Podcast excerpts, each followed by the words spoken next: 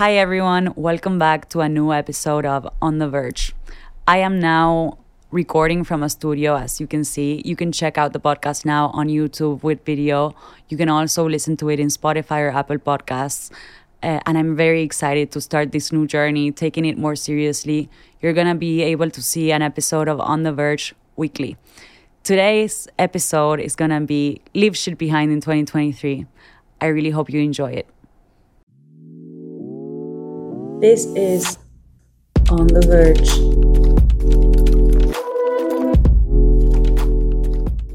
I, I kind of just like start randomly because I feel like if I You have a cue, also, th- this part you'll edit. You know. yeah, let it out. Um, but I guess good morning, good evening, good afternoon, like whatever time it is for you. I'm glad you're here. Welcome back. Um, it's been a minute since I just since I recorded the last episode of On the Verge.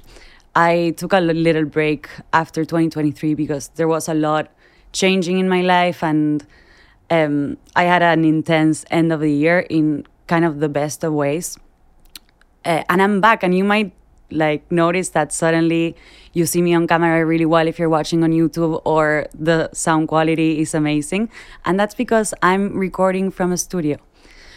I decided to do this because I was using the podcast as an outlet for like so many emotions and to try and have people feel supported in whatever they're going through in their 20s. Um, but I felt like I, I could take it to the next level when this opportunity presented itself. Um, I have a friend, Felix, who has an amazing podcast and he built the studio. He happens to be offering to podcast newcomers a deal where like he'll support you as like in a collaboration. You can record in his studio and he'll also give you some advice. And I think that was exactly what I needed to be able to really focus on this as my hobby after work and take it a bit more seriously and really like give good quality content if you're looking for this and having these conversations that I enjoy so much and I hope that they're useful for you too. Um, so I'm excited. It's a new it's a new beginning for the podcast in 2024. Um, I'm super excited about it. I really do hope we can have more interesting conversations, and I'm looking to bringing more guests and just yeah, evolving the idea. Um, before getting into the podcast of today, the episode that is a very specific topic, I wanted to start with the movie recommendation. I have um, I had a very interesting beginning of the year. I had been sick for a bit, so I couldn't drink. I didn't really want to party. And I was back home in Argentina. A friend came over and we, well, I went to a pregame and stuff, but then I went home kind of early. And one of my best friends from Argentina came home with me. We're just chilling and we started watching Nyad. This was the best movie we could have watched on January 1st. It's the most motivational story. It's a true story about a swimmer. Her name's Diana Nyad. And basically, she has the goal of swimming from Cuba to Key West in Florida. She was an amazing swimmer, like professional, had beaten so many records, but I think no one had done uh, Cuba to Key West without a shark cage. So when she's young, she tries to do this and she fails. And the movie starts with her older, uh, looking back on her past and saying, I want to do this. Even if when I was young, I didn't do it, she sets herself on the mission again. And honestly, if you need something motivational to watch or just an inspiring story, this is the perfect start to the year. And I think it's very related to some of the topics I'm going to touch on today. Um, because it just shows you like failure is a part of the process. And like if you're too scared to fail you won't get anywhere. You need to go through the tough moments and just keep fucking going. Don't give up and everything's in your mind. Obviously training right? If i wanted to swim from cuba to key west i definitely couldn't do it just because my mind says i could do it. But focus on what you want to achieve and don't give up. And that's exactly the message of the movie. So that's some positive content online that i wanted to share with you. It's on netflix. Give me your opinions what you think of it. She's amazing by the way in the movie. I think she got an oscar nomination for it. Um so moving on to what i wanted to talk about today. The title of the episode is leave shit behind in 2023 i say this to you with love. I did it for myself. I'm like, this is my year of leaving some shit behind in 2023, and I could not be happier. I call this moment, this, yeah, this period of my life, my rebirth era. Um, there is a lot that has happened in my life, but I feel like I'm ready for new challenges and to really restart my life. And 2023 was a tough year. I'll kind of tell the story now. Um, nothing crazy happened. Like I know people have bigger problems than me, or like I've had actually when I was growing up moments in my life where like I lost someone or stuff like that's objectively really hard. But for me, 2023 was an internally hard year. It was nothing external happened that I was like, this is the reason to be unhappy. But I think I was just living a life that was not my own. And I was miserable. But I think I needed to go through that to be able to get to where I am now in 2024. So, as you might know, if you heard any episodes before, I went to college in the US. I studied economics and then I came to New York right after college because I had done an internship in a finance company during my junior year. They gave me a return offer for after I graduated. And I was like, okay, sick, I'll take it. But I don't think I ever stopped to think what I'm good at, what I liked, what fulfills me all these questions that naturally you have to ask yourself but sometimes if you're like on automatic you're like okay fuck yes let's just do it i'm privileged it's a well-paid job it's in an amazing city like new york people around me are congratulating me they're like oh that's awesome so objectively i had like the perfect life right i had emigrated from argentina to the us i studied here i got a job if you're looking to have checks on your resume. I was doing exactly that. And everyone was proud of me. So internally, I was like, how, how am I not happy? Like, this doesn't make any sense. But then 2023 was the year where I reflected on shit. And then I was like, okay, why did I study economics? And truly, I could give less shits about economics. I actually, I'm not even interested in it. I could do it because for me, if I'm doing something, I'll do it right. Like, I'm not the kind of person that I don't care and I'll fail a class, but I was never motivated beyond. And I think this was an awakening for me in sophomore year because I started taking some production classes. I took a production class and I was doing things for this class at like 8 a.m. on a Tuesday. If anyone knows me, I hate waking up early. I'm the biggest like night person. I don't function at early in the morning. Um, but I didn't care for this class. Like I wanted to do this so bad that I was doing it with happiness and not even thinking of it as like, God, I have to write this paper or do this, film this. For me, it was all excitement. And then I was like, I have never sat down to do an economics homework and was like excited about it. Or even like not bored. I usually was like, fuck, I hate the fact that I have to do this. I think I chose to study economics because in the public eye, right? The public eye meaning my parents, my friends, just people, what you read online, I guess. It's like it's a career that people tell you has a lot of job exits, right? You can get a job after college. It's like you'll be fi- financially secure and I also think economics is kind of the thing that people do when they don't really love anything. Some people, of course, love economics, nothing against those people. But I think a lot of people who study econ, they're just like, they don't really know what they want to do. And it's general enough where after college you can work on so many things that it's kind of a good major for the people who are a bit lost. and I was definitely one of those. I didn't, when I started college, I didn't have that one thing that I wanted to go into. I think film and TV was kind of the thing that was in the back of my mind, but I would have never dared tell my parents like oh, i'm going to do film and tv you're paying for college and i want to do this. Which is so stupid because i think they would have supported me. It's just in my mind it was not like serious enough in their eyes. They wanted like a more traditional path and whatever. Um, and so naturally when i was looking for internships i looked in things like finance because all my friends were looking in spaces like that. A lot of the jobs are in New York, and I knew most people after college in Boston moved to New York. So I looked for internships, got a finance internship, did it during my junior year. And at that time, one of my best friends from Argentina was staying with me. I had never been more miserable. like, I actually did not enjoy it at all. The internship was hard. Like, I was working a lot. But again, I'm not a person that minds working. When I'm focused, I love to do things and I'm intense. I have intense energy. I do things with passion if I really want to. That was not one of them. And I remember she was looking at me like, What are you doing with your life? And when I got the job offer, she was like, Okay, you're gonna take this. Like like proud because I had worked really hard to get it and that was all I wanted. I just wanted a job but I think we both knew like this wasn't for me because I had been so unhappy. So if I had not liked the internship, why, why would I ever like the job?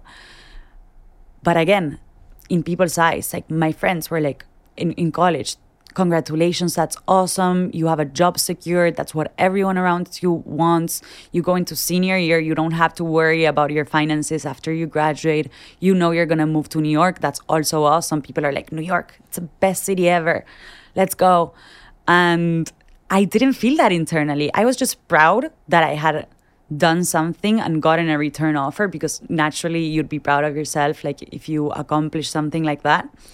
But I wasn't happy and that would have been that should have been the first time that I went like, "Oh, that's a red flag."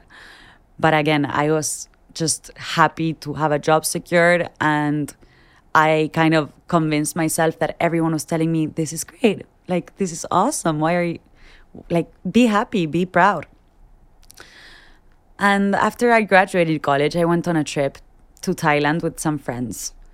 Right after thailand i was coming back to new york moving in starting work. It was like that fast right? It was in the in the scope of like three days i would come back move in start work after my trip. The trip was awesome. Like obviously no one wants to leave a trip that's like amazing and it's so chill and you meet people and you're going out and the landscapes are beautiful. By the way, Thailand, super recommend if you're planning on going. Um, but the point is, I was not excited to start my life here at all. That's when I knew in Thailand I had that awakening of what did I do to myself? Why did I choose this? Like, this is not for me. I was also with a friend who was coming to New York and starting a job in finance as well. And she was so excited. She wanted to move to New York, she wanted to start her life here. And that's when I realized I had been betraying myself and who I was all along. Every single choice I had made was not for me. And definitely I started with the wrong energy because I went into a job being like, I already know I'm not gonna like this. The highlight of choosing this job is that I now have no regrets because I think it taught me a lot and I met a lot of amazing people. So even if some experiences you look back and you're like, maybe I shouldn't have made that choice, you probably did anyways and you learned from it. But that did lead me a bit to rock bottom. I started my life in New York quite miserable, and the year kind of went downhill. and I started okay, it was summer, but then winter came and keeping up with my friends was hard because you're not in college anymore people don't have as much time and then i started thinking do i hate new york? Like maybe new york is just not for me. It's too intense. There's not too much green. I really like hiking and being outside and stuff like that. And suddenly i was living like the most intense lifestyle spending so much money because you breathe in new york and you spend $200 um, and I was like, maybe it's not just the job. Maybe I also hate New York. And I started doubting every single decision in my life. I was like, does it really matter that all my college friends are here? Then I went into a self doubt period. And that started going really downhill for me because I think when you start not even knowing what you want and what makes you you and stuff like that, you lose trust in yourself and you lose track of who you are. And that's just not a good path that's when I started therapy. And here, the journey really changed for me. It's the first time I really started therapy seriously because I had done it when I was in Boston for a bit. But I wasn't willing really to work on some things. I was confrontational with my therapist. There were topics I didn't want to talk about, I ignored. So she like the first time I did therapy when I was in Boston was definitely useful, but I think when I started in 2023 or actually towards the end of 2022, but when I started the second time, first of all, we were a great match. My therapist is young, she's Argentinian. Like, I feel like I really could talk to her, and it felt like I was talking to a friend. I think I really needed that. But second, it was my predisposition had improved so much to working on myself and who I was, what, what I wanted, what are the things that were blocking me from reaching kind of my potential and the lifestyle that I do want for myself. So, when I started this process, there's a point in therapy that you really need to challenge yourself. And you might be in a dark spot and you might have to go darker in order to then rise.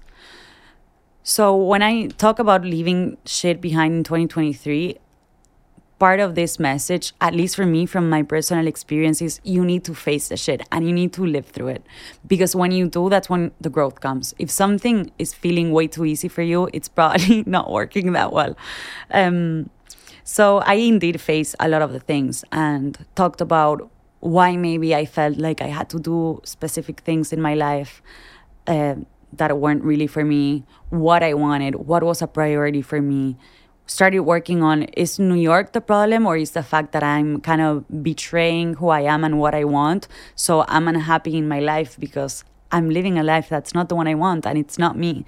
And I was going into a job where at times I felt like I was going in and I had to leave all the good things about myself and what kind of sets me on fire behind to kind of blend in and be a part of a company, which that's okay. Like it's not a bad thing about the company. It was just I wasn't a good fit. And I knew that all along. This company is quite like conservative and it's formal. Um, they, they work in finance and I wasn't interested in the topic. So I'm like literally the exact opposite. I'm I think I'm chill. Like I like an environment where people can be super themselves and that different personalities shine and that makes a better team not where like you need to fit into a mold for the company to work. And this company culture was uh, intense and it was very specific and in a way that was specific that i didn't fit in. Um, so yeah i think going through this rough patch was necessary. And the shit that i mean in 2023 was this job that i didn't like where i didn't fit in and it's what i just mentioned I was carrying the weight of others. By others, I mean people's expectations. Even when I started the podcast, I was so afraid of what some dude that I met in 2017 was going to say about me or an ex classmate in high school. I'm like, if you want to sh- shit and shit talk me and say like this is ridiculous. Go ahead. Why did i care so much? I don't even care for these people and if they were doing something i wouldn't look twice. If anything if they did something that i'm like they started something new whether it's a business a podcast a magazine i'd be like that's dope. That's brave. I'm glad for you. I hope it goes well. Why would anyone spend so much time thinking about me as well? Like it was the most egocentric kind of way of thinking.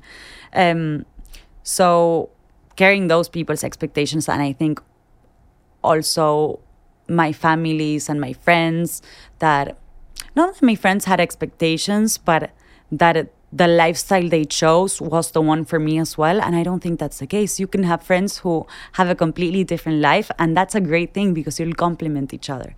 The fact that something is right for maybe your best friend doesn't mean it's the right thing for you. So I would say be brave enough to break out of your circle and do something different if that's what you feel is for you. Um, and then, yeah, I think 2023 was also the year where I wasn't listening to myself because of all the things I just mentioned. Um, I think I was also extremely harsh on myself. I was punishing myself for ha- having chosen something that I knew wasn't good for me. And look, the decision was already made. And now that I'm out of the lifestyle I was living, I am thankful that I did because I, again, if I hadn't gone through the rough patch in 2023, I wouldn't have grown as much as I did. And I think I'm in a moment where I feel more self confident. I'm willing to try new things and challenge myself. Like this. The fact that I'm talking in a studio with a camera, doing a podcast that leaves me in a vulnerable space. I would have never done that in 2023. Um, and here I am. So going through that rough patch was necessary and not listening to myself, realizing that I wasn't listening to myself, and now trying to really be loyal to how I feel. And then I think at times in 2023, I was surrounded by people who weren't the best for me because I didn't feel the best around them. And this is not shit on anyone. Sometimes some people who are great people might not be the right people for you at that moment in time. And I think really kind of focusing on the people who you feel your best around and who kind of just you're you're able to fully be yourself without feeling judged, feeling like they support you and they want the best for you and that maybe you just have conversations that are right for you at the moment um, are really really important. And in 2023 i was just so lost that i wanted to be in the best spot in the best party in the best whatever and meet the most people that i wasn't happy because i wouldn't always feel my best or my most confident. And uh, maybe I would say something and then was like came home thinking for two hours like oh my god what did I say what are they gonna think and it's like with the friends that you know are your friends and who love you there is nothing you can say or do that you know they'll be judging you um, I think that was also because I wasn't in my most self confident moment. So I was just doubting myself. And when you're doubting yourself, you think everyone sees that. Um, but so I think those are some of the topics from 2023 that I was like, this done. Like, no more. No more in 2024. Um, and these are a lot of conversations that I went through with my ter- therapist.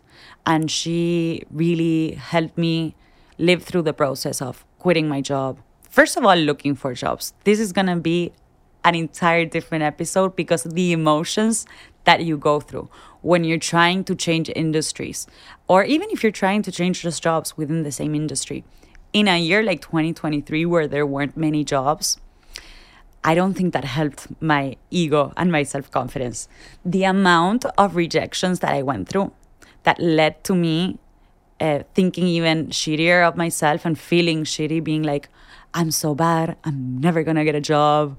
It's me that's the problem. They're rejecting me because because I suck. Basically, that's what I was telling myself, and I think I really worked on my therapist to not let rejections tear me down as much. In the beginning, it was like I didn't get a job, or I got to second, third round in an interview and then didn't get it, and I was so harsh on myself. And I mentioned that um, that I was really harsh on myself, which did me no good treating yourself like shit will take you absolutely nowhere. Um, but so I I really struggled in in that process, but it led me to the new beginning where I am now. 2024, my rebirth, and I really am proud of myself because during 2023, even though it was really hard, I had a lot of courage to face all the things that were hard and to be willing to do something about it. Taking action kind of in mid year 2023 already made me feel better. Some things I did were start working on a more um, standardized way of applying to jobs. Uh, I started the podcast, which I always wanted to do something that was more creative, and this was has been an amazing outlet for me. I love having conversations and I felt really lonely in many emotions I was feeling. So I'm guessing other people feel lonely too. And if this can help anyone, that would make me the happiest person in the world. Um, and I was really brave to, to do these things for me. I also really established a routine where I was being happier. And this is what I'm going to focus on 2024. 2023 is the moment where I started the process and 2024 it's been already in action for a bit and it's the moment where i can kind of start seeing the benefits um, and the number one thing for me in 2024 is being loyal to myself. And i know people put some goals. I don't really do that anymore of like i'll run a half marathon or stuff that maybe sometimes you're setting goals without really um, thinking of your day to day and putting things that you can be consistent about. Um, and I think thinking through what you want to dedicate your energy to during the year is better if you think it day to day. What are you going to do each day that will help you have a better year? For me, number one in 2024 is I started a new job. I left the finance industry, which wasn't for me. Best of luck to anyone who's in finance. I hope you do like it. I know a lot of people who love it. So if you're finance and you hate it, don't do it because there will always be people in every industry who love what they do. And if you love what you'll do, you'll be better at it. So if you're doing something just for the money and you absolutely hate it, you won't get as far as the people who love it. And in every industry, there's people who love it. Try to find something that at least if it's not your life passion, that you like, that you enjoy, that you don't hate in your day to day. Um, so that was really number one for me. Second, in 2024 is doing a conscious effort to do things that are good for me in my day to day. And these are the goals that I was talking about that I set for myself. Um, this has many parts to it moving, exercising, walking outside, um, I do this in the morning before work because it's what works better for me. I know there's a lot of like fitness and wellness influencers that they will sell their product and their story and tell you maybe that's the right way to go about it. There's so many options. Pick whatever works for you. Maybe it doesn't work working out every day for you. Maybe Pilates or just walking or weightlifting or a running club whatever it is, there's no right formula. Just do what feels good for you and enjoy moving. Maybe it's literally just going for a walk outside every day for 40 minutes, and that's your form of exercise, and that's perfect. Do what you enjoy, but moving a bit, at least more than you used to, will already make you feel so much better. Then focusing on the right people and i think i mentioned in 2023 at points i wasn't focusing on the right people. My friends are central in my life. They're my biggest support system. In 2024 i really want to try to be the best friend that i can to the people that i care about and they care about me. This includes the people I have met in New York who have been amazing. And I made a lot of new friends whom I really love. And sometimes it's really hard for me to balance my time and see everyone because I feel like in college, maybe I had groups of friends that they all knew each other and they loved hanging out all together and it was easier. In New York, I have many friends who don't necessarily know each other and it's more like individual, spread around friends. So it's very hard for me to balance my time and kind of pay attention to all of them. I want to do the best job that I can to keep all those people who have been so good for me and with without whom I don't think I would have lived through 2023 and had the good moments that I did have because I was shitty internally but when I saw these people I felt so much better. That's the realization that I had. These are the friends that you want around. When you're sad and you see these people and you already feel better, I want to take care of them in 2024. This also includes my friends from back home who have been literally the most stable and the biggest love story I've had in my life. They know who they are and they're so important in my life. At times, I don't do the best job of taking care of them because from far away, it's hard. It's hard to keep up and to know what's going on with them. And maybe you have a conversation and it's short, but you don't really ask them how they're doing. Um, and I was having this conversation with one of my friends when I was back home. I was like, I really want to be there for you guys. I want to be more present. So it's just if I'm going for a walk and I wanted to listen to music, maybe I'll give them a call. um, so taking care of them too, both of the friends here and the friends from far away. Then taking care of what I read, what I watch. You will see all the recommendations here. But consuming content that makes me feel challenged and that I learn things or that I laugh, whatever it is. It can be a stupid rom com, maybe, but it makes me feel good because the content that you see all day really does shape your brain. And the endless scrolling, and look, I get it, TikTok, Instagram, they're fun. And I think even with the podcast, it, it is going to be a really necessary thing for me to get into social media. Um, but limiting that is important for me and just having a good day.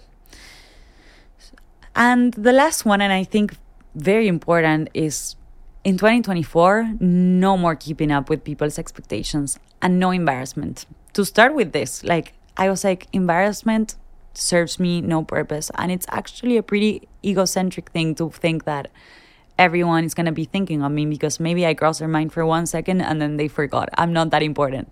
So letting go of just yeah the idea that you're doing things and that people are staring at you and that they're judging you they're really not they're busy they have their own lives. Maybe some friend will think of it and talk to you about it but if they do it's because they love it and they congratulate you on whatever you're doing and they support you.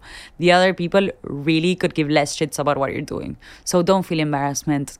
Seek what you want and ask for what you want. Be more assertive. If you start saying what you want, you're way more likely to get it than if you're shy about it. So just fucking go for it. Um, 2024 was also the first year where I took a solo trip. We're still in January, but between my two jobs, um, I had a week off and I went on a solo trip to Iceland. This will also be a new episode it uh, really did show me that I grew a lot during 2023, and it's an experience that I completely recommend. Both the place, but just the experience of being by yourself and just enjoying your own company. Um, and I think that's it. That's all the the things that I wanted to say from leaving shit behind in 2023 and focusing on all the good things coming in 2024. Um, the idea that your 20s are easy or the most fun or whatever, I think it's a, it's a concept that I want to challenge because I really do think it's good for us to talk about the struggles that we go through at this age. But also, we're in our 20s. I want to kind of change the perspective of it because everyone I talk to, they feel old and they feel like they're behind. I'm like, behind on what? It's your 20s. You get to explore. Like, let go of all the pressure you're putting on yourself. You're not failing. You're in your 20s. You're figuring it out. You're seeing what you're good at, what you like, the kind of lifestyle you want to live, the partner you want to have, if you want to have a partner, uh, the friends you want to surround yourself. Like, what do you like to eat? What do you like to do? It's the 20s. Let's kind of take the pressure off of having all your stuff figured out and enjoy them, explore, it's it's the time to do it um, you're not old. It's time to have new beginnings. And if you already are on a path and you realize it's not for you, which I think is exactly what happened for me, better to change in your 20s and wake up at 40 and say, what would happen if I had had the courage? 2024 is the year to be brave for me. And again, I'm not expert. I'm not an expert on anything, but I really wanted to talk about this because I think everything that I went through and the decisions that I make and where I'm putting my energy might be useful for you. But also shape this plan and these ideas to whatever suits your life and what um, you want to focus because they don't have to be the same things as anyone else. That's what I mean when I say leave expectations behind. Try to get your your ideas first before anyone else's, even if everyone's telling you that you should be doing something else only you know what's good for you. Um, yeah, have courage to new beginnings and please leave that shit behind in 2023. Thanks for listening, and I hope to see you in the next episode. Bye bye.